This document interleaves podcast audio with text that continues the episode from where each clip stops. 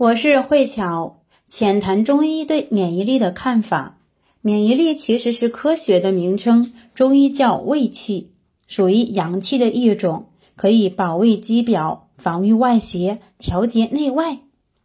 从字义上来看，卫就是保卫的意思。卫气的生成与上焦、中焦和下焦相关，也就是肺、脾和肾。肾是先天之气。储存在骨髓、脊髓、脑髓里的基本物质，当这些原料储备充盈，关键时刻就能够被调动，能够炼精化气。而肾支撑着生长发育以及呢繁衍后代的作用。肾主骨而生髓，髓又造血。尤其是孩子在生长期，他的肾气一定要足，不然会影响孩子的发育和长个。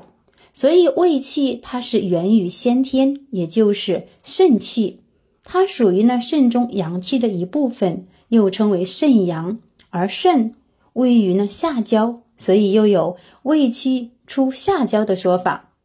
胃气想要发挥它的功能，又必须依赖中焦。中焦是脾胃，脾胃主消化，能够把我们吃进去的食物转化成自身的营养，也就是。精微物质，精微物质的不断补充，就能够让下焦的胃气发挥它的作用。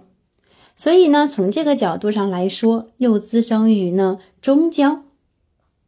很多的孩子现在发烧感冒，有时候是中焦的淤堵，它提供不了这个能量，光发汗就是不退烧。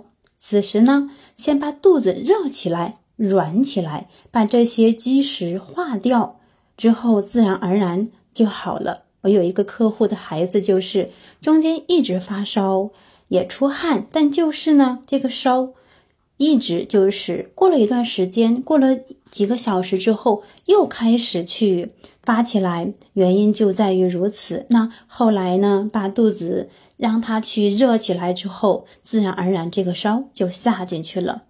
我们吃进去的这个东西变成精微物质，又需要肺气的一个宣发，所以呢，又有开发于上焦的说法。因此呢，胃气它本源于呢我们的下焦，生于呢中焦，宣发于呢上焦，所以气它是由三部分来组成的：上焦的肺气，中焦的脾，以及下焦的肾气。这三个功能之间是相互的联系和协调的，共同抵御外邪。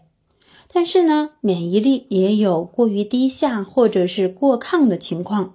过亢的情况常见的有红斑狼疮、类风湿关节炎，这些属于呢自身的免疫系统。